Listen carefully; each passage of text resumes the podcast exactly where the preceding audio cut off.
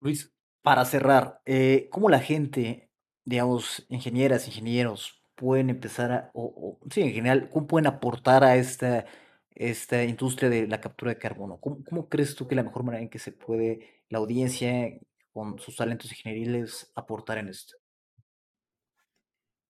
Pues es una muy buena pregunta porque yo me estoy dando cuenta, porque además este, este grupo que tenemos aquí en España, eh, estoy intentando coordinarlo yo y, y sí que tengo un montón de conversaciones con profesores de ingeniería química de la mejor universidad que hay en España, o sea, no con gente aficionada, ¿no? Y, escucho muchas veces, yo no tengo ni idea de cómo funciona una mitocondria, una célula. Eh, y cuando hablo con biólogos de los mejores que conozco, gente que está haciendo investigación súper puntera en Europa, también me dicen que no tienen ni idea de cómo químicamente puede ser esto estable. Entonces, yo, aunque suene un poco a broma, diría que la multidisciplinariedad es la clave. No, no me refiero solo a tener gente de todos los perfiles, que ahora mismo no queda otra. Por eso somos 40, que estamos más tiempo casi organizándonos que haciendo cosas, sino que, mm, que haya menos gente tan convencida de que lo suyo es la ingeniería industrial y punto tienes que saber seguramente mucha matemática, mucha biología, mucha filosofía, mucha historia. O sea, me refiero a intentar saber más cosas de las que tienes que saber por tu carrera y por tu profesión, porque eh, al final yo lo estoy viendo aquí. Al final los ingenieros químicos están aprendiendo un montón de biología porque no queda otra, los biólogos un montón de ingeniería química, los físicos un montón de, de química y los químicos un montón de física. Entonces, eh, los problemas importantes y nuevos no se suelen solucionar con estructuras antiguas como yo soy ingeniero tal o yo soy físico. Bueno, a lo mejor físico, sinceramente creo que es una buena excepción porque un físico puede hacer muchísimas cosas y tienen, están un poco más preparados para dedicarse a varias cosas, ¿no? Pero un ingeniero aeronáutico, pues seguramente, igual que un abogado, ¿no? Pues quiere dedicarse a lo que ha estudiado. Entonces yo creo que aquí la multidisciplinaridad, pues puede ser eh, una buena cosa. Es decir, si eres el mejor ingeniero, me preguntabas por ingeniero, ¿no? Pues aprende mucha biología también y aprende toda la física que puedas y aprende toda la mecánica que puedas y toda la electrónica que puedas. Y ya de paso, pues si aprendes filosofía, historia y todo lo demás, mejor, ¿no? Pero hay que saber más, porque los problemas son muy complejos. Afrontar un problema como este tan difícil, creo que no hay un problema más difícil y más importante ahora mismo para la humanidad obviamente no vale desde un punto de vista. No vale con los ingenieros o con los biólogos o con los físicos o con ni siquiera solo con los científicos. Hace falta gente que, que diga, hace falta economistas. ¿Cómo, ¿Cómo es posible que esto funcione? O sea, ¿dónde se van a poner estas? ¿Quién va a conseguir el dinero? Que eso al final un ingeniero no es tanto su trabajo, ¿no? Pensar, eh, ¿y esto quién lo va a pagar? Eh, tienen que intentar hacerlo todo lo más eficiente posible, pero entonces hace falta tener una visión mucho más amplia que la que te da por ejemplo, tener, tener, una profesión y una carrera, ¿no? Que sueles pensar, yo soy informático y a mí déjame de, de, algas. Pues seguramente un informático tiene que saber de algas. Yo me he dado cuenta. El blanco sea blanco, que el negro sea negro, que uno y uno sean dos, porque exactos son los números. Depende estamos de prestado, que el cielo está nublado. Uno nace y luego muere, este cuento se ha acabado. Depende, depende, de qué depende.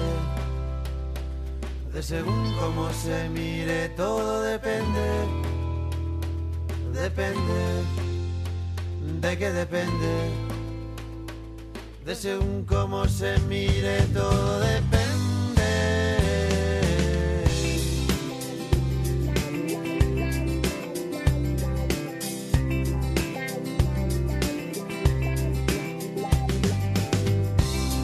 Qué bonito es el amor, más que nunca en primavera, que mañana sale el sol, porque estamos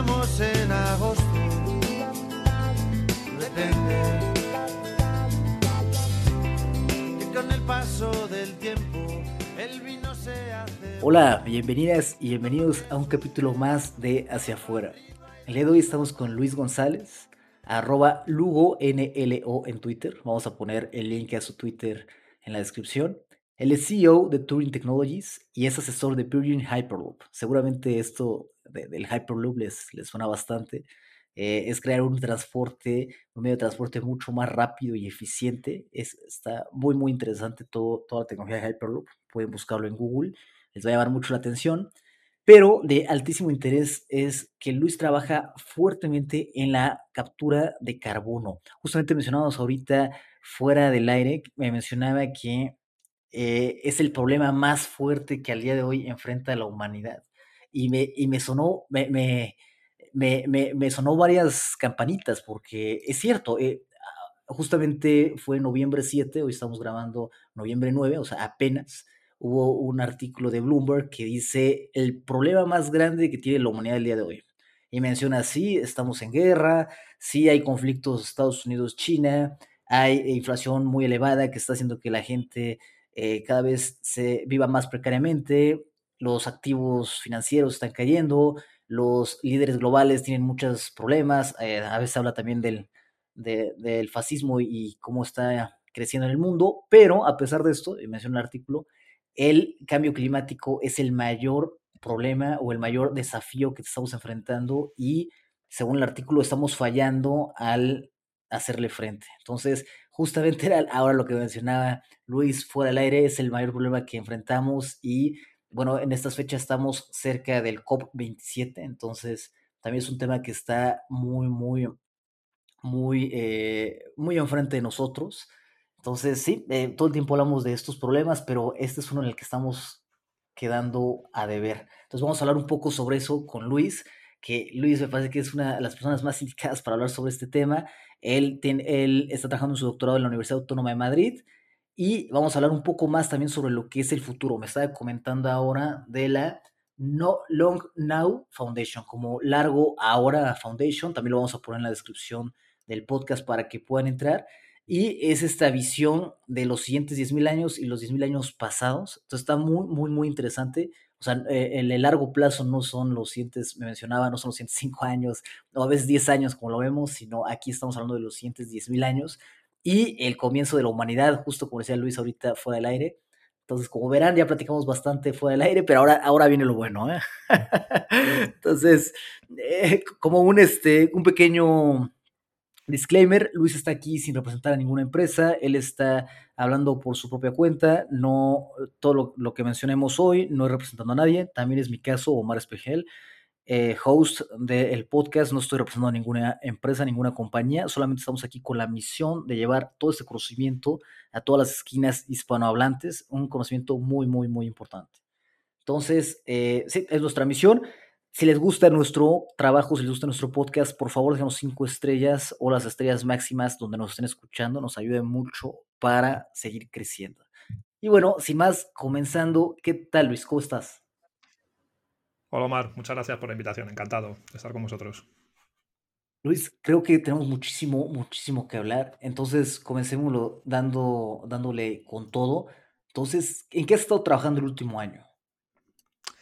Bueno, he estado en varias cosas, pero con más intensidad eh, intelectual, por decirlo así, a lo mejor no tanto siempre de horas, eh, en un proyecto que tenemos unas cuantas personas, bastantes, diría a lo mejor hasta 40 personas, ¿no? Se puede llegar a decir que somos el grupo, para intentar hacer algún tipo de tecnología o de sistema que sea capaz de una forma eficiente de poder capturar CO2 directamente de la atmósfera y sin trucos, ahora, explicaré a qué me refiero con sin trucos, cantidades muy altas de CO2, porque como comentábamos, pues es un... Estoy totalmente convencido de que es el principal problema que tiene la humanidad, eh, especialmente a medio y largo plazo. Es verdad que a corto plazo, pues cualquier cosa mm, parece más importante ¿no? que esto, porque siempre parece que tenemos tiempo para solucionarlo, pero es el problema sin duda que más impacto va a tener en nuestra civilización, porque realmente es algo que se sale del sistema. El planeta tiene su sistema de carbono, igual que está el ciclo del agua, está el ciclo del carbono, y en ese carbono siempre ha habido una cantidad concreta ¿no? que, el, sistema, el planeta ha manejado el océano es quien se ocupa realmente de, capturar ese carbono el tiempo adecuado para que el ciclo siga siendo estable. Pero ahora de repente, en las últimas décadas, hemos empezado a sacar un montón de carbono en forma de combustibles fósiles, de hidrocarburos, pero bueno, carbono al fin y al cabo. Y estamos quemándolos para prácticamente todo, desde para hacer plásticos hasta para transportar ese plástico a un sitio, todo emite muchísimo CO2. Entonces, ese CO2 que ha estado dentro de la Tierra desde el Jurásico, el Cretácico, desde hace muchos millones de años, ahora de repente lo estamos volviendo a devolver a la atmósfera. La atmósfera, el planeta, todos los sistemas que hay en la corteza terrestre no se pueden ocupar de él. Tenemos que inventar algo no solo para reducir emisiones, que eso lo que estamos haciendo no tiene nada que ver con reducir emisiones, podemos hablar de eso también si quieres, de cómo yo creo que muchas formas de reducir emisiones nos dejan dormir tranquilos y no deberíamos dormir tranquilos. No es que esté en contra, por supuesto, reducir emisiones, pero, pero no basta en absoluto. Es como tener un problema muy grave y proponerte dejar de hacer 20 cosas mal al día para hacer 19, vale, pero lo ideal es hacer cero o incluso retroceder ¿no? y poder arreglar todas las que hiciste mal ayer antes de ayer. Eh, ese, es el principal, la principal dedicación que he tenido en el último año y medio realmente.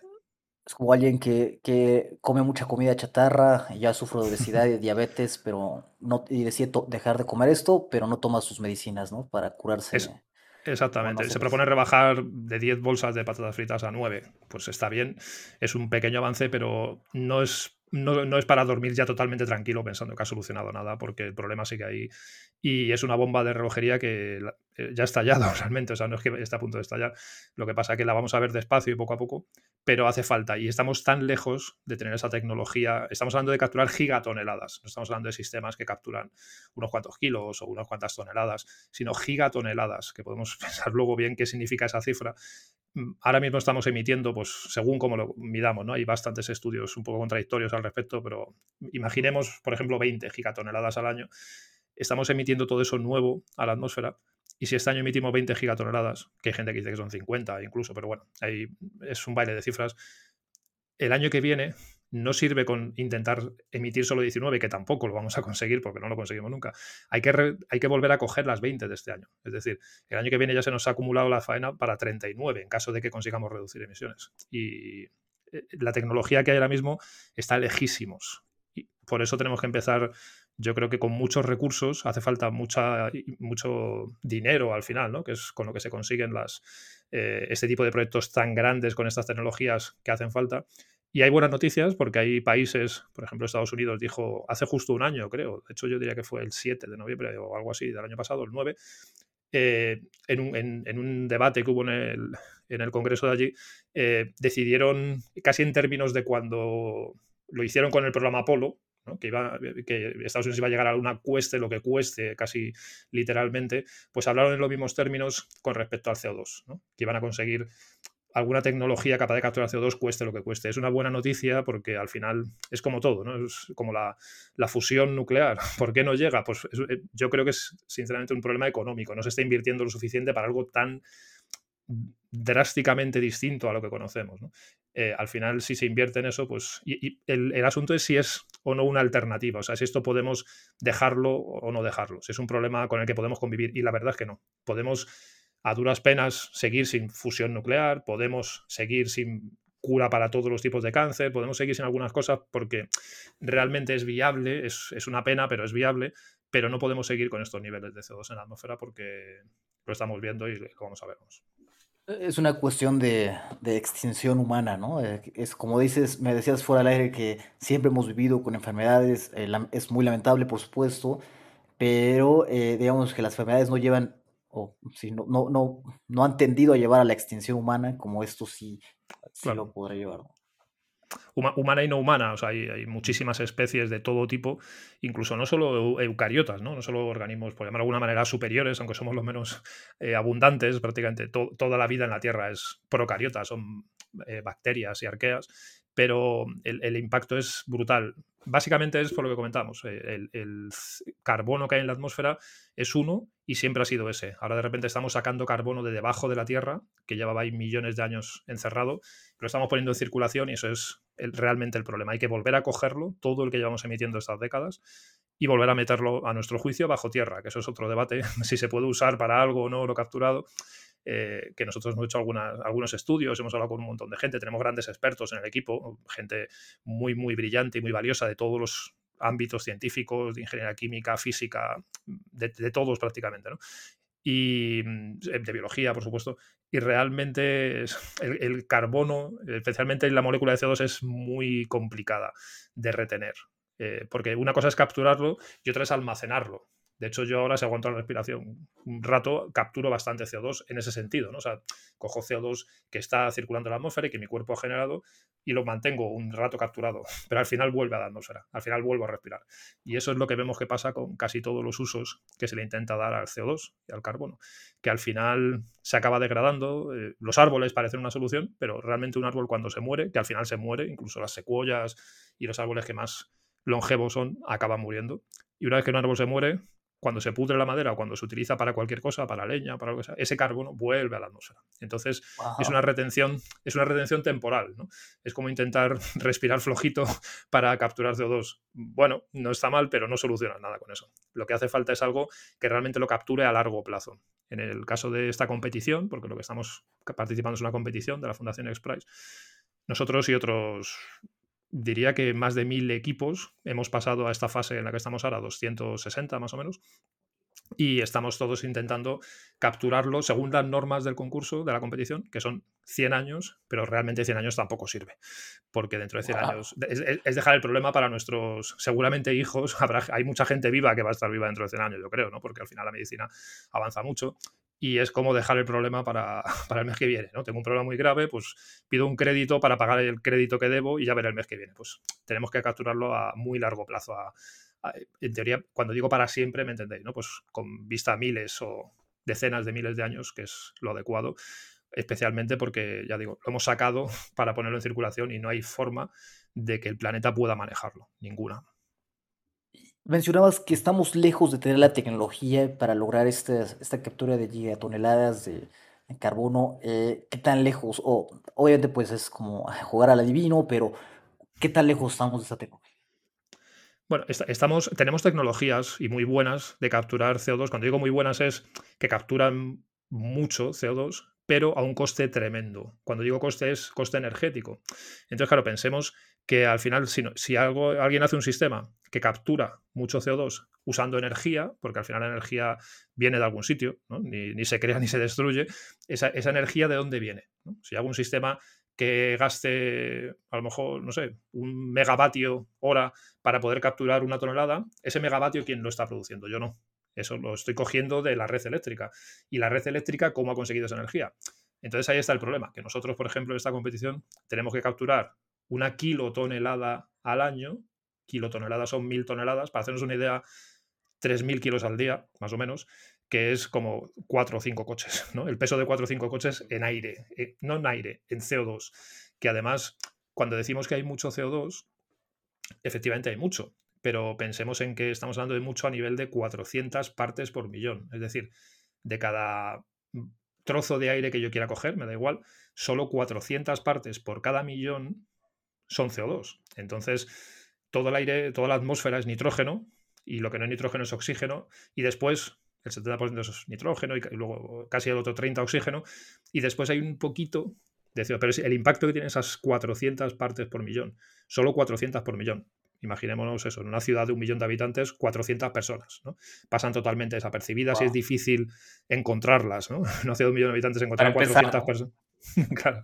Primero hay que encontrarlo, es decir, filtrar todo lo demás, sacar el nitrógeno, el oxígeno, todos los otros gases y coger el CO2. Eso gastas un montón de, energía y después ese CO2 eh, es muy poco manejable, tienes que hacer algo con él. Entonces, todas las tecnologías que hay ahora, la mejor seguramente es ClimateWorks y hay un pequeño truco, que es si yo lo uso con energía que no produce CO2, entonces ya me salen muy bien las cuentas. Es decir, si yo hago un sistema que cada hora captura 100 kilos, puedo decir que en 10, 10 horas he capturado 100 kilos. ¿Por qué? Porque estoy cogiendo energía, por ejemplo, en Islandia, de fuentes geotermales. Pero claro, eso funciona en Islandia. Eh, si yo me lo traigo a España, por ejemplo, donde vivo, aquí no tengo energía gratis, por decirlo así. Gratis eh, tanto económicamente como ambientalmente. ¿no? Entonces, esa energía que yo tengo que coger de la red eléctrica, alguien ha generado CO2 para crearla. Entonces, de cada, en cada hora yo estoy gastando un montón de energía y yo capturo 100 kilos pero como la energía que yo estoy usando ha he tenido, alguien ha tenido que echar a la atmósfera otros 50 kilos, en realidad son 50 nada más lo que capturo. Es decir, el neto es el CO2 que yo cojo menos lo que alguien ha, emitido para que yo pueda coger esos 100 kilos. Entonces entras en un círculo que es muy difícil capturar CO2. Todas las tecnologías que hay funcionan muy bien en sitios muy concretos, en Nueva Zelanda, en, Islandia, en sitios donde hay energía gratis en todos los sentidos de la palabra, pero no sirve. Hace falta alguna tecnología radicalmente nueva que permita mm, capturar gigatoneladas de forma eficiente, sin, sin, generar gigatoneladas para capturar esas gigatoneladas de CO2, sin gastar barbaridades de energía. Y, la energía nuclear aquí no, bueno, eh, hoy sabemos los, los costes políticos, ¿no? Pero, eh, por ejemplo, en España, eh, la energía nuclear no sería una alternativa también, ¿no? Total. De hecho, la energía nuclear, a mi juicio, eh, tiene uno, yo creo que no hay nada perfecto, ¿no? O sea, hay que, hay que intentar ser, ser eh, asumir que no, no, existe nada perfecto y que todo tiene riesgos, que yo ahora estoy en casa, pero tengo riesgos, me puede caer un, se puede caer el techo, me puede caer un rayo, un árbol que hay cerca puede, o sea, todo tiene riesgos.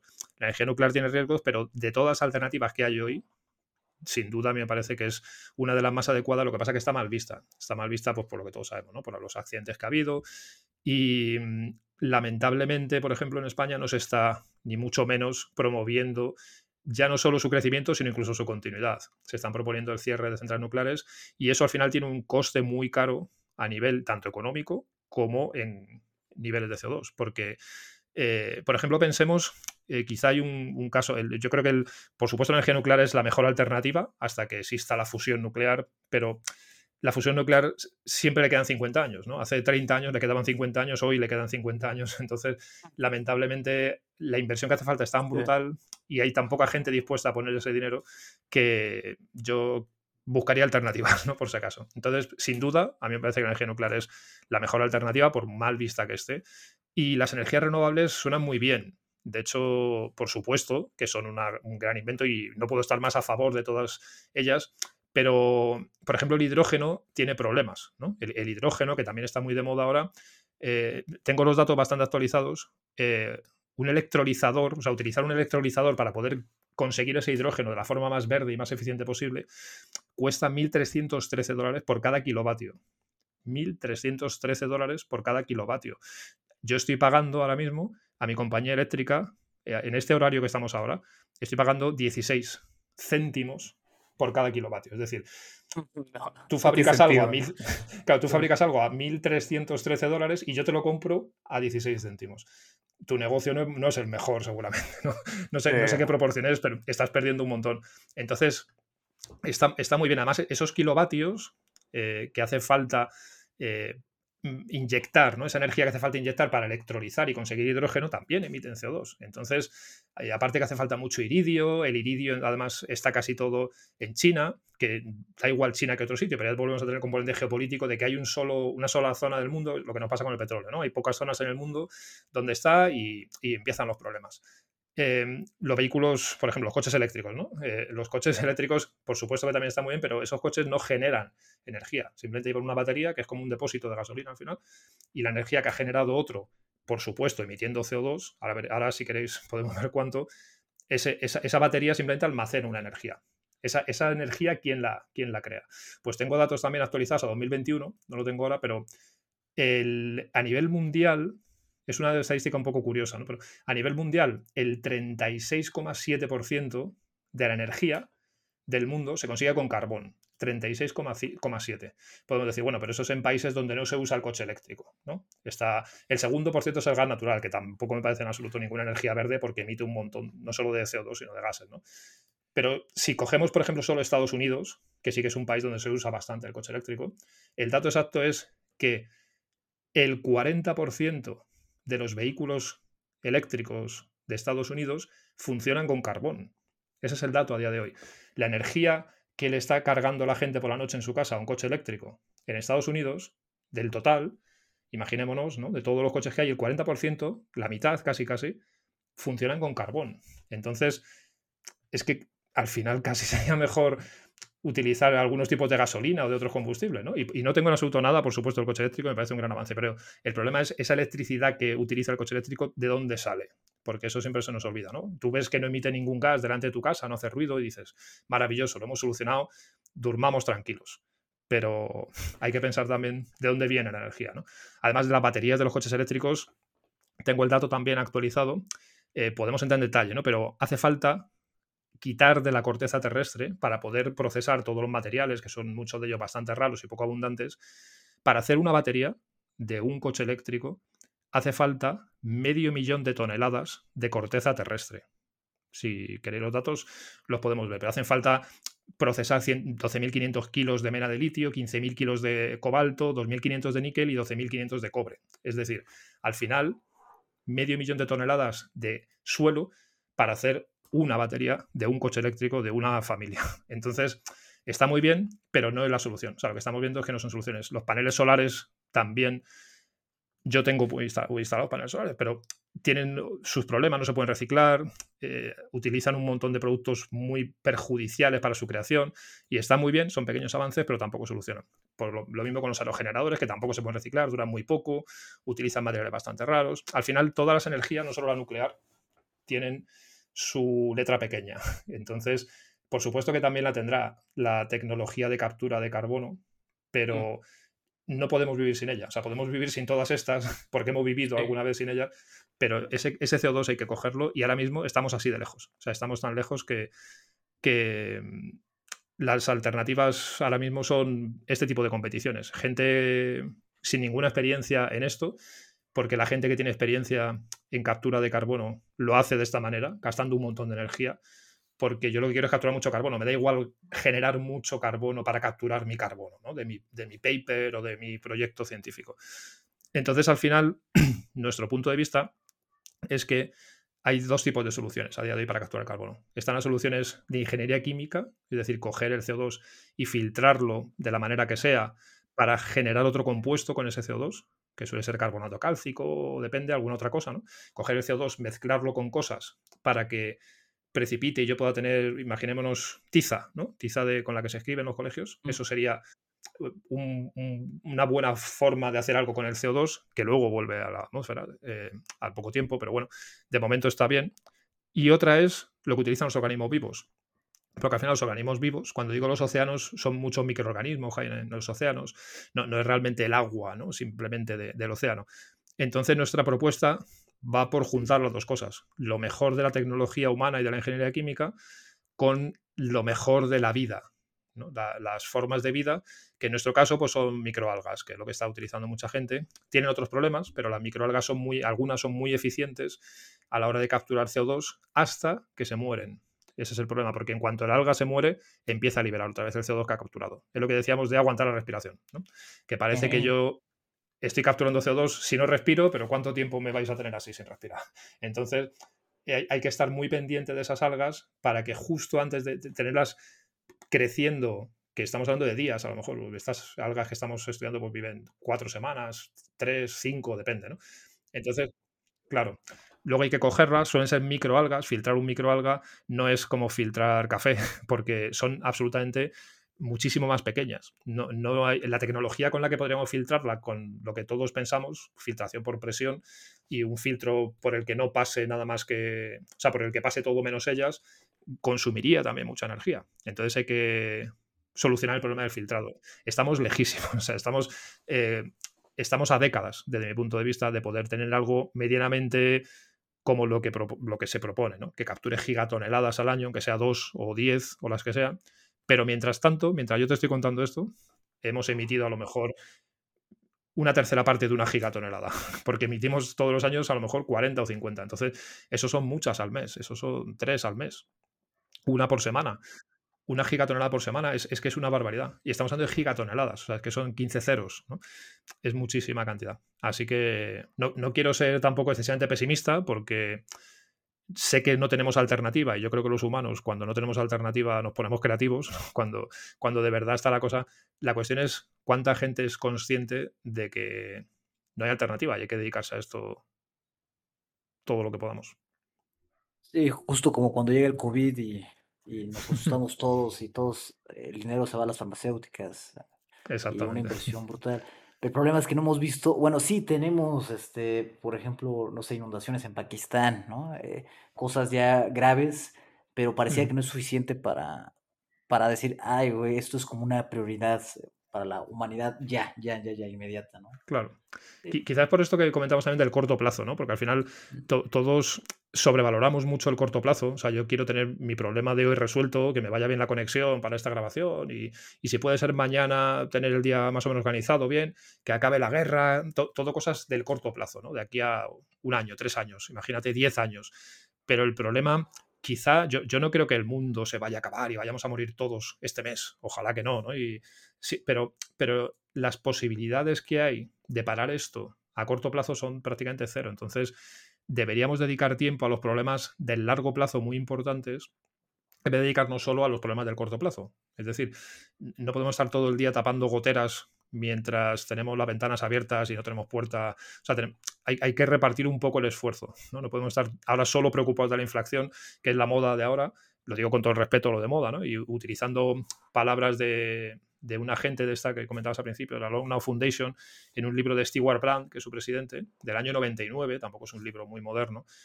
Él, habla de un modelo que se llama Pace Layer Model, ¿no? de, capas. Entonces, él habla de, de cómo el mundo funciona con una especie de capas, que cada una gira a un ritmo, y la capa en la que estamos siempre todos es las modas. Cuando digo las modas es casi literalmente, ¿no? Pues ahora es la preocupación por la inflación, mañana será la preocupación por otra cosa. La, inflación no le preocupaba a nadie hace un año y segura, y ojalá no le preocupa a nadie dentro de cinco. Pero estamos siempre preocupados de eso, ¿no? De, qué me pongo hoy sin pensar en si tengo ahorros para poder jubilarme y, y, si tengo algún plan para poder crecer en la vida o tengo algún plan más allá de mis narices de pasado mañana. Entonces, a mí me parece que el cortoplacismo quizá es la causa del cambio climático. Por supuesto, la causa física son los combustibles fósiles y todo lo que estamos haciendo, pero el, cortoplacismo, o sea, ser la única especie ahora mismo que hay en el planeta que, está quemando su nido y sus madrigueras, porque ningún otro animal hace eso, siempre protegen eh, los sitios donde nacen, intentan, a los únicos a los que le da igual, con esa mentalidad de ya se apañarán mis nietos, ya se apañarán los del año, el año 2500, pues estamos en 2022 y no sé qué voy a hacer todavía en Navidad, pues esa, esa mentalidad que además nunca hemos tenido los humanos, porque si fuéramos así, seguramente no hubiéramos llegado nunca ni a, Egipto, ¿no? la civilización egipcia, pero siempre ha habido gente con algo que llaman, por ejemplo, la gente de esta fundación, Roman Krusnarik, llama cathedral thinking, ¿no? Siempre ha habido gente que sabía que estaba en un proyecto que no iba a ver funcionar, o sea, que iba a trascender su vida y que a lo mejor faltan, eh, esto del CO2 puede pasar igual, a lo mejor quedan 200 años para que de verdad pueda haber naves de captura. de o, a lo mejor, o, a lo, mejor 100. No sé, yo me da un poco igual 100 que 200, a lo mejor que, que 60, ¿no? tengo 48 años, me da un poco igual, ¿no? Porque no creo que...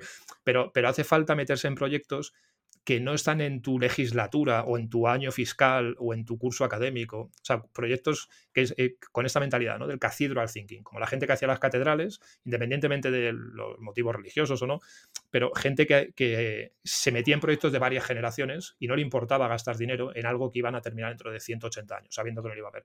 Ahora lo que tenemos es lo contrario, ¿no? Es, de hecho, lo se suele llamar marshmallow thinking.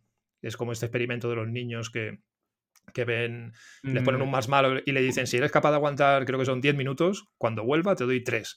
Y ningún niño, además se les ve sufrir mucho, ¿no? Y los pobres, porque es, eh, nos da igual poder tener tres más malos dentro de 10 minutos. Yo me lo quiero comer ya, porque está muy bueno y mira qué bien huele y mira qué, qué rico, ¿no?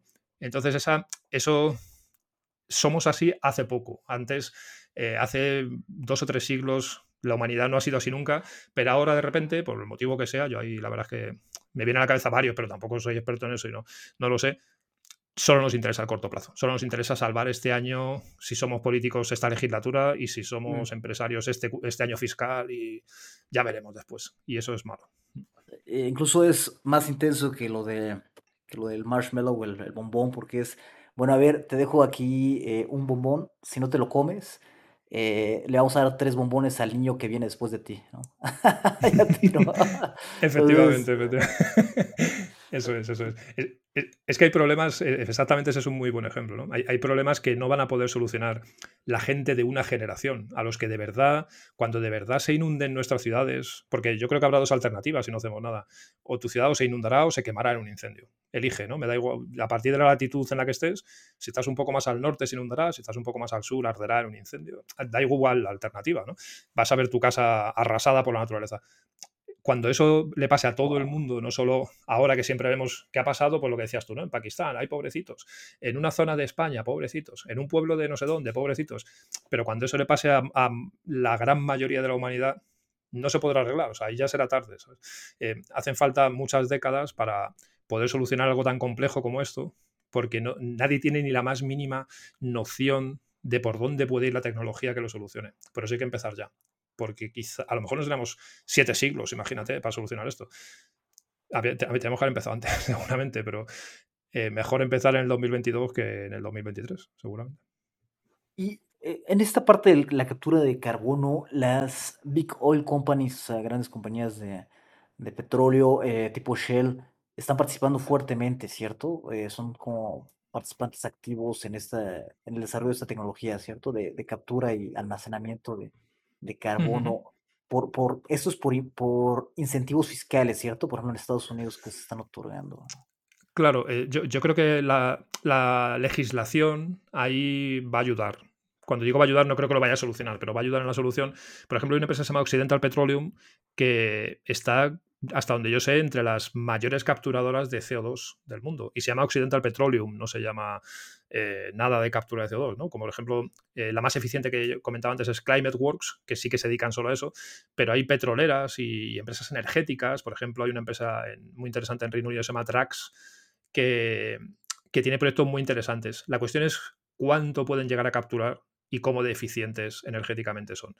Y ahora mismo, como decía, da igual, o sea, ni siquiera es una cosa que se pueda solucionar a nivel empresarial, aunque las 10 mayores empresas del mundo dedicaran bastantes recursos, tampoco bastaría con eso. Habría que poner mucha gente a trabajar muchos años con todo ese dinero. Y no hay de momento ni tanto dinero. Nuestra competición realmente eh, son 100 millones de dólares el premio. Y alguien puede pensar, wow, 100 millones de dólares es mucho pero realmente lo que gastas para poder ganar una competición así va más allá de los premios y la cuestión, desde luego, no es ningún negocio. Sí que es verdad que hay gente que cree que la captura de CO2 en algún momento del futuro cercano de este siglo puede llegar a ser un mercado y un negocio interesante. Igual que había gente que creía que el petróleo que en un momento del pasado era algo que les estorbaba en muchos países, especialmente en el Oriente Medio, ¿no? que cada vez que hacían un agujero salía esa cosa asquerosa que te pringaba y, que olía mal y lo veían como el peor problema que tenían, estaban hartos,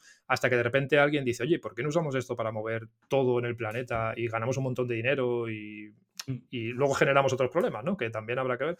Pero eh, ese mercado que ahora mismo nadie ve de captura de CO2 yo, por ejemplo, creo que, sí que tiene ciertas posibilidades de, que ocurra, porque no hay alternativa. Había alternativa al petróleo, seguir con caballos y con cosas tiradas por animales y hay, alternativa casi todo, pero es que esto no hay alternativa, lo veremos. Es una cuestión de, de cuándo nos daremos cuenta, pero no hay alternativa.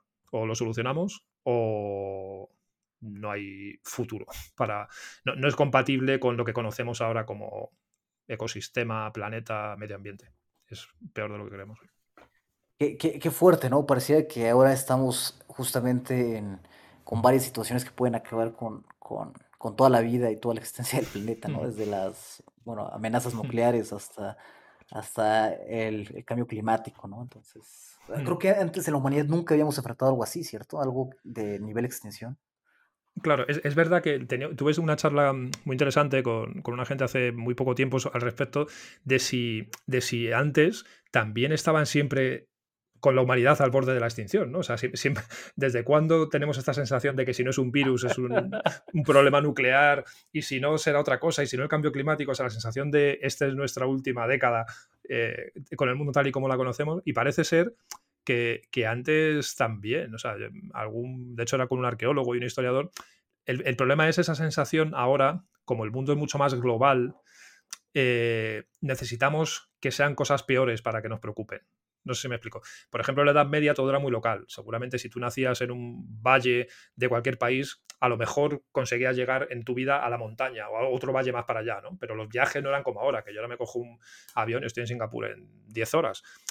Eh, ahora los problemas tienen que ser mucho más globales para que nos preocupen que vimos, por ejemplo, lo que pasó con la pandemia, ¿no? que como parecía que era un problema de Asia, en Europa estábamos tan tranquilos. Incluso yo recuerdo en España todo el mundo tan tranquilo viendo cómo en Italia la cosa era un desastre.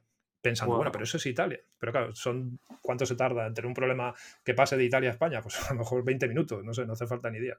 Entonces esto, yo, yo no sé, yo quiero pensar que, que siempre parece que, el, que, que, lo que te está pasando a ti es lo peor de la historia y eh, quiero confiar en que no, ¿no? porque es verdad que en los 60 y los 70 la Guerra Fría pues también tuvo su momento de tensión en cuanto a lo nuclear, ¿no? Eh, y Al momento, creo. Sí, sí, sí. ha habido otras pandemias. En 1918 pues hubo una pandemia seguramente peor, a lo mejor, en cuanto a muertes que, que, el COVID, por muy duro que parezca. Y no hace tanto de eso. O sea, hay gente viva, yo creo. La gente que tiene 104 años nació con aquella pandemia. Entonces, y hay gente en el mundo con 104 años. Entonces, bueno, yo quiero confiar en que es cuestión de buscar la solución. Y, y es verdad que se nos están juntando un poco los problemas. Ha habido décadas más tranquilas, no hace falta tampoco buscar. Pero, mucho. y en ese sentido, ¿tú crees que va a llegar primero la fusión nuclear y que nos va a ayudar a solucionar este problema? ¿O tú crees que, eh, que, que sí hay que apostarle de lleno a solucionar este problema por sí mismo, sin depender de una nueva fuente de energía como la fusión nuclear o incluso decisiones políticas de que por fin la energía nuclear este, de fisión logre como retomar, ¿no? Porque recientemente, si no me equivoco, en Alemania se decidió no, no continuar con los programas nucleares, ¿cierto? Como, uh -huh. como fue. Sí, en Europa, en Europa uh -huh. la cosa está bastante en contra de, de, lo nuclear, que a mí me parecería bien si hubiera una alternativa, pero claro, cuando no tienes alternativa, eh, la alternativa que es carbón otra vez o gas, que, que, de hecho en Europa se ha incluido como energía eh, verde, que a mí me parece alucinante porque el gas natural tiene de verde lo que el carbón o el petróleo. Eso es así, y lo siento por... ¿Energía verde, el gas natural, me dijiste? ¿O? Sí, sí, sí, sí, sí, En Europa okay. se ha incluido como la eólica y la solar, como entonces supongo que es por cuestiones de que no hay, de que no hay alternativa. Entonces, claro, cuando tienes alternativa. ¿No está ahí? La nuclear, la nuclear no. La nuclear no. Entonces, claro, es como incluir el whisky eh, como bebida saludable. Bueno, pues si la alternativa es el amoníaco, pues seguramente, eh, no lo sé, pues no, quizás sí. Ah. Pero, pero, bueno. Dime, no, pero por ejemplo, me llama la atención que, o sea, pareciera que en Europa ahorita no hay solución, no hay, no hay alternativa por justamente eh, la escasez de, del gas proveniente de Rusia. Entonces, pareciera que era un buen momento, ¿no? Para decir, ah, bueno, apostamos por la energía nuclear, ya que no hay alternativa, ¿no? Pero al parecer, claro. este, pareció, bueno, al menos en, en, Alemania parece que, hasta donde me quedé, parece que no, no fue así, ¿no? Hmm. Yo no quiero, no quiero volver todo el rato con lo mismo, pero a mí me parece que igual es un problema de cortoplacismo que va inherente al oficio del político. Y, y, no es que está ni mal ni bien, es que es así, ¿no? Yo creo que lo sabemos desde Maquiavelo, ¿no? Desde que escribió El Príncipe, yo creo que lo sabemos, que al final eh, su, su, eh, el objetivo es perpetuar su legislatura y poder seguir tomando decisiones para ayudar a la gente, yo creo, ¿no? Entiendo que todo el mundo lo hace con buena intención, pero claro, hay, hay que tener una visión a, largo plazo de eso. A, corto plazo, si tú promueves siete centrales nucleares en tu país, vas a tener un montón de problemas. Si dices que no y dejas el problema para el siguiente presidente o presidenta o lo que sea, o secretario general de lo que sea, pues vive más tranquilo. Entonces, eh, creo que el cortoplacismo, otra vez más, pues vuelve a ser lo que está detrás de casi todos los problemas que tenemos grandes. Sí, sí, sí, sí, pero incluso, incluso que aún con corto, o sea, cuando ya en el corto plazo se nos avecina el invierno en Europa, este, aún así se deciden, a, o sea, apostar por el carbón sobre la energía nuclear, ¿no? Pero, o sea, sí. incluso quita aún más. Pero tiene razón, ¿no? El, el, político, creo que los verdes ahí en Alemania incluso están en contra de la energía nuclear, ¿no? Entonces, pues sí, ¿no? sí, sí, es así. Sí, es, es una cuestión, yo creo que hay científicos, a mí eso me anima, ¿no? Veo, veo muchos científicos y divulgadores científicos eh, explicar bien qué es la energía nuclear. Porque claro, si tú piensas en Chernobyl, es como si yo te hablo de montar en avión y solo, piensa, y solo te enseño un accidente que hubo una vez en avión.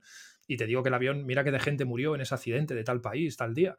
Sí, efectivamente. O sea, hay gente que muere en avión, pero ya sabemos que estadísticamente, no, no, sé si es el medio más seguro, pero las posibilidades que tienes de tener un problema en un avión son bajas, porque hay un montón de gente ahora mismo, imagina los miles de personas ahora volando y no va a pasar nada. Pero si yo solo te enseño el accidente, pues coges miedo al avión. Entonces, yo confío en que ojalá la gente, no confío, la verdad, pero quiero, querer, quiero confiar en que la gente acabará entendiendo que no hay alternativa y la energía nuclear a día de hoy es lo que más nos puede ayudar a tener tiempo, o bien, como comentabas tú, para desarrollar la fusión, o bien para desarrollar un sistema de captura de CO2, porque hay que ver esos sistemas de captura no como la fusión, es más bien lo contrario. Este sistema de captura que se está proponiendo es, es, algo realista, es como el sistema de recogida de basuras de tu ciudad. Es decir, yo te puedo poner, Omar, no vuelvas a generar basura nunca más y tú me dices, vale, ¿cómo lo hago? Si cada vez que voy al mercado todo viene envasado, ¿qué hago con esos plásticos? ¿Qué hago con todo? ¿Qué hago con lo que me sobra de la comida? Porque al final entonces no es realista que yo te pida que no generes basura. Lo realista es desarrollar un buen sistema de recogida. Y es exactamente esto, un sistema de recogida y almacenamiento perpetuo de los residuos. Mientras que la fusión nuclear, ojalá esté antes o a la vez que estos sistemas en las próximas dos o tres décadas, en el mejor escenario. Y claro, si tuviéramos fusión nuclear, que realmente esa sí que es una energía 100% mm, todo lo que tú quieras, verde, renovable, me da igual, llámalo como quieras, tendríamos tiempo, si la fusión nuclear, imagínate, la tuviéramos dentro de 20 años lista de forma masiva, que es imposible, eso, pero bueno, vamos a ponernos en un mundo muy ideal. Si en ese momento empezáramos a recoger todo el CO2 que hemos emitido, en, en un siglo, a lo mejor podríamos estar como estábamos en el año 2000. o sea, estamos hablando de esos niveles. Y a lo mejor en dos siglos estaríamos como en el 1980 y en tres siglos como en el año 1900, que ahí ya se puede decir que la cosa era muy sostenible. Entonces, el problema ha venido en las últimas décadas, desde los 40, 50 o 60, y es que está creciendo a un ritmo que no hay alternativa. Por eso, tanto la fusión como, si me preguntas cuál creo que va a llegar antes, me encantaría decírtelo, pero no, no tengo ni idea. Confío en que las dos, porque son cosas distintas y además se necesitan la una a la otra. Si tenemos fusión, con el CO2 que hay en la atmósfera no vamos a poder manejarlo tampoco. Imaginándonos que todos los coches del planeta desaparecen, todos los camiones, todos los barcos, todas las calefacciones, que todo eso lo usamos con fusión, que me resulta un poco complicado ver cómo se hace eso en un año, por ejemplo, en dos años, ¿no? Tirar todas las calefacciones de todos los edificios, todos los barcos que hay transportando mercancías, eso es, se tardará tiempo. Mientras tanto, vamos a seguir emitiendo y emitiendo y emitiendo, entonces hacen falta las dos cosas. Yo creo que eso vamos, supongo que lo cree todo el mundo. La cuestión es cómo. Pues hay mucha gente ya investigando desde hace décadas en fusión y hay poca gente investigando desde hace años en captura de, CO2 atmosférico. Y espero que lleguen pronto entre, los entre las buenas noticias, eh, buscando un poco eh, en Internet, parece que está creciendo cada vez más el mercado de de almacenamiento y captura de, carbón, creo que 4 o 5% anual y que se espera que en los siguientes años crezca 16% en adelante anual. Entonces, bueno, si, si, hablamos de incentivos económicos, parece que los va a haber. Entonces, este, crece algo bueno. Y en la parte de fusión nuclear, eh, parece que ha habido ciertos descubrimientos en, las últimas, en los últimos años y calculan o esperan que para antes del 2048, no sea demasiado tarde, pero se, se espera que tengamos energía de fusión nuclear, eh, digamos, eficiente, ¿no? O sea, que, que, que, que, nos genere más energía de la que perdemos al generarlo. Eso es. Y accesible, ¿no? Que yo pueda de verdad tener esta conversación contigo usando eh, fusión como fuente de energía, en vez de lo que estoy usando ahora, que estoy casi seguro de que es gas, porque aquí en España ahora mismo hoy ha hecho un poco de viento, a lo mejor es una partecita eólica, porque hay bastante parque eólico, pero yo creo que de, imagínate, de la hora que hablemos, 40 minutos son con gas, energéticamente hablando, 10 con solar y 10 con energía eólica. Entonces, estoy, estoy gastando gas y gas y gas, que es CO2 puro lo que emite la atmósfera, además de otro montón de, de gases perjudiciales, no solo para la salud, sino también para el medio ambiente. Entonces, bueno, eh, yo, yo, creo que no hay, no hay, alternativa. La fusión tiene que llegar y, al final económicamente es, es, una esperanza que hay, ¿no? Que, que, se vea claro que hay un mercado y que de verdad se gane mucho dinero, igual que se gana mucho dinero sacando petróleo y dándoselo a la gente para que lo queme. Cuando digo petróleo es gas, todos los derivados, ¿no? De los hidrocarburos, ¿no? Quizás estoy muy enfocado en el petróleo para entendernos, pero hidrocarburos, desde mi punto de vista, son igual gas que el petróleo. Y cuando se pueda ganar dinero de verdad, pues habrá mucha gente que, que se apunta al carro. La cuestión es que es como todo, hay que inventarse una industria y hay que gastar dinero para que otros dentro de unas décadas puedan ganar dinero. Entonces, es difícil ir a un banco y, decirle, eh, ¿por qué no ponen ustedes, o cuando digo un banco, eh, o quien sea, ¿no? Un, un, gobierno, pongamos un montón de dinero para que dentro de un siglo, seguramente gente de otro país, o estadísticamente, gane mucho. Pues el modelo de negocio es complicado de contar, pero, pero esto tiene, tenemos que solucionarlo. Sea un negocio o no, no hay alternativa. Luis, para cerrar, eh, ¿cómo la gente, digamos, ingenieras, ingenieros, pueden empezar a, o, o- sí, en general, cómo pueden aportar a esta, esta industria de la captura de carbono? ¿Cómo, crees tú que la mejor manera en que se puede la audiencia con sus talentos ingenieriles aportar en esto? Pues es una muy buena pregunta porque yo me estoy dando cuenta, porque además este, este grupo que tenemos aquí en España, eh, estoy intentando coordinarlo yo y sí que tengo un montón de conversaciones con profesores de ingeniería química de la mejor universidad que hay en España, o sea, no con gente aficionada, ¿no? Y, y escucho muchas veces, yo no tengo ni idea de cómo funciona una mitocondria o una célula. Eh, y cuando hablo con biólogos de los mejores que conozco, gente que está haciendo investigación súper puntera en Europa, también me dicen que no tienen ni idea de cómo químicamente puede ser esto estable. Entonces, yo, Wow, aunque suene un poco a broma, diría que la multidisciplinariedad es la clave. No, no me refiero solo a tener gente de todos los perfiles, que ahora mismo no queda otra. Por eso somos 40, que estamos más tiempo casi organizándonos que haciendo cosas, sino que, mm, que haya menos gente tan convencida de que lo suyo es la ingeniería industrial y punto tienes que saber seguramente mucha matemática, mucha biología, mucha filosofía, mucha historia. O sea, me refiero a intentar saber más cosas de las que tienes que saber por tu carrera y por tu profesión, porque eh, al final yo lo estoy viendo aquí. Al final los ingenieros químicos están aprendiendo un montón de biología porque no queda otra, los biólogos un montón de ingeniería química, los físicos un montón de de química y los químicos un montón de física. Entonces, eh, los problemas importantes y nuevos no se suelen solucionar con estructuras antiguas como yo soy ingeniero tal o yo soy físico. Bueno, a lo mejor físico, sinceramente creo que es una buena excepción porque un físico puede hacer muchísimas cosas y tienen están un poco más preparados para dedicarse a varias cosas, ¿no? Pero un ingeniero aeronáutico, pues seguramente, igual que un abogado, ¿no? Pues quiere dedicarse a lo que ha estudiado. Entonces yo creo que aquí la multidisciplinaridad pues puede ser eh, una buena cosa. Es decir, si eres el mejor ingeniero, me preguntabas por ingeniero, ¿no? Pues aprende mucha biología también y aprende toda la física que puedas y aprende toda la mecánica que puedas y toda la electrónica que puedas. Y ya de paso, pues si aprendes filosofía, historia y todo lo demás, mejor, ¿no? Pero hay que saber más, porque los problemas son muy complejos. Afrontar un problema como este tan difícil, creo que no hay un problema más difícil y más importante ahora mismo para la humanidad obviamente no vale desde un punto de vista. No vale con los ingenieros o con los biólogos o con los físicos o con ni siquiera solo con los científicos. Hace falta gente que, que diga, hace falta economistas. ¿Cómo, ¿Cómo es posible que esto funcione? O sea, ¿dónde se van a poner estas? ¿Quién va a conseguir el dinero? Que eso al final un ingeniero no es tanto su trabajo, ¿no? Pensar, eh, ¿y esto quién lo va a pagar? Eh, tienen que intentar hacerlo todo lo más eficiente posible, pero entonces hace falta tener una visión mucho más amplia que la que te da Por ejemplo, tener, tener una profesión y una carrera, ¿no? Que sueles pensar, yo soy informático y a mí déjame de, de algas. Pues seguramente un informático tiene que saber de algas. Yo me he dado cuenta.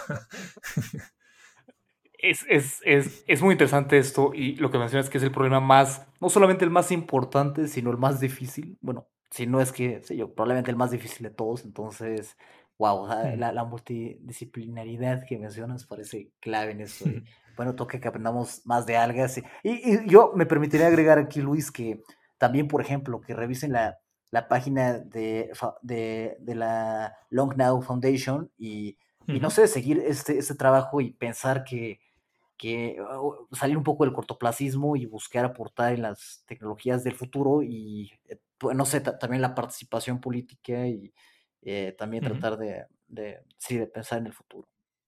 Eso es. Sí, no solo desde la tecnología, por ejemplo, esta fundación yo creo que hace proyectos súper interesantes. Aquí hemos intentado hacer, por ejemplo, en Londres hay un grupo también muy interesante que ha hecho proyectos chulísimos. Y aquí en España tenemos uno dedicado al esparto, ¿no? a, a promover la conservación de un conocimiento, del conocimiento de algo que ha sido clave en España durante muchos siglos, que es el esparto, una hierba que crece en el campo y con la que se han hecho prácticamente todas las herramientas y que ha movido la economía del sur de España muchas décadas y, y muchos, mucho tiempo Wow. pasado y, se pueden contar, hay menos de 100 personas a lo mejor en España, todas muy mayores, que tienen muchísimos conocimientos de esto y, y se va a perder. Entonces hemos creado, por ejemplo, una Espartopedia. Hemos cogido el software de Wikipedia, eh, que se puede descargar, es código abierto, y hemos creado, la gente joven ha ayudado a conseguir el conocimiento de la gente mayor que no se puede meter en una wiki a rellenar cosas. Entonces, bueno, em, estamos haciendo ese tipo de proyectos casi simbólicos para tener conversaciones sobre long-term thinking, ¿no? sobre pensamiento a largo plazo. Y obviamente, pues la fundación en Estados Unidos hace cosas súper interesantes. A nivel político que comentabas, tiene, hay un proyecto, a mí me parece muy, muy interesante porque me imagino la cara de los políticos cuando llegan y les proponen incluir un cero delante de los años que utilizamos, es decir, dejar de decir que estamos en el año 2022 y decir que estamos en el año 0 2022. ¿Por qué? Porque ya aprendimos en el año 2000 que llegamos de milagro a solucionarlo y eso fue un problemita, o sea, lo del año 2000 hubiera sido un problemita cambiar un 1 por un 2, pero el error, de, el, error el efecto 2000, ¿no? ¿Nos acordamos? Pues el efecto de camilenio, en lo que ocurrirá en el año 9999, cuando pasemos al 10.000, eso sí que va a ser un río tremendo, porque eso sí que es un dígito más, pasar de 4 a 5, y eso va a ser terrible. Hacen falta seguramente siglos para solucionarlo. Entonces le han propuesto al Congreso americano empezar ya e incluir que oficialmente la fecha se escriba con un cero delante. Es verdad que la gente puede pensar, pero ¿para qué sirve eso? Pues mm. Porque realmente no podemos dejar para la gente del año 9980 ese problema y que en 20 años se busquen la vida y lo solucionen. Tenemos que ir solucionando cosas igual que nosotros hemos solucionado, si es que lo hemos solucionado, ¿no? pero las vacunas y todo lo que somos, eh, todo el conocimiento científico que nos salva siempre la vida cuando no es una pandemia con otra cosa, no es de ahora, eso viene de nuestros ancestros, de gente que ha dedicado su vida, muchos literalmente, que han muerto por experimentar, por radiación, que no sabían que existía y tal y cual, y todo ese conocimiento gracias a ellos, nosotros ahora en tres meses hacemos una vacuna, nosotros me refiero a los humanos, y solucionamos un problema tan importante como el que teníamos. Entonces, ser buenos ancestros es uno de los objetivos, por ejemplo, de esta fundación.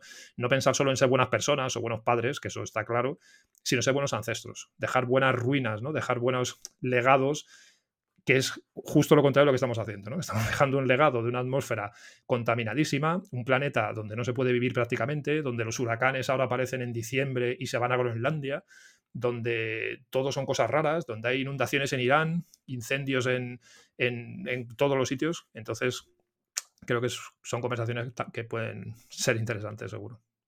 Claro, pensar que no estamos, como decías, eh, fuera del aire, eh, no estamos en la cola de la historia de la humanidad, sino que estamos en el comienzo, ¿no? Estamos en, los primeros pasos de, la humanidad, ¿no? Y justamente el cero nos ayuda a ver que queda mucho, ¿no? O, bueno, por lo menos buscamos que quede mucho, ¿no? Eso es. E, estamos realmente, además, al principio, somos el principio de la especie humana. Porque si pensamos todos los humanos en el sentido estricto y antropológico de la palabra, ¿no?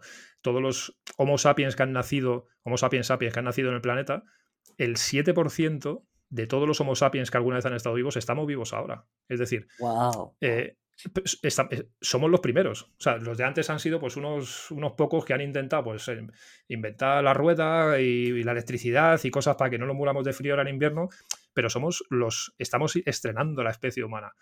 Y, por ejemplo, Roman, Roman Krusnarik, en el libro este que comentaba, se llama The Good Ancestor, tiene unos gráficos maravillosos de cómo se estima que va a ser la población si cogemos 100.000 años para atrás, el 7% de los humanos estamos vivos hoy. Pero si vemos el porcentaje de humanos que ya han muerto, ¿no?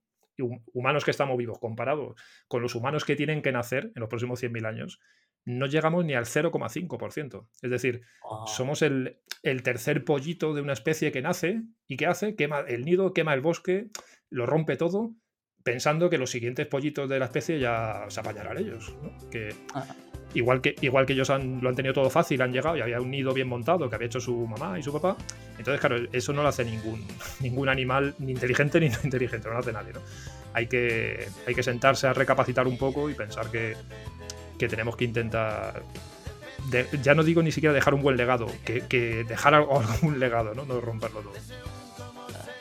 Maravilloso, Luis. Muchísimas gracias. Me parece que este es un maravilloso punto para para, terminar y te agradecemos por, todo, toda esta clase magistral y, es un tema que tenemos que pensar mucho. Muchísimas gracias Luis. Un placer y muchas gracias a ti por la invitación.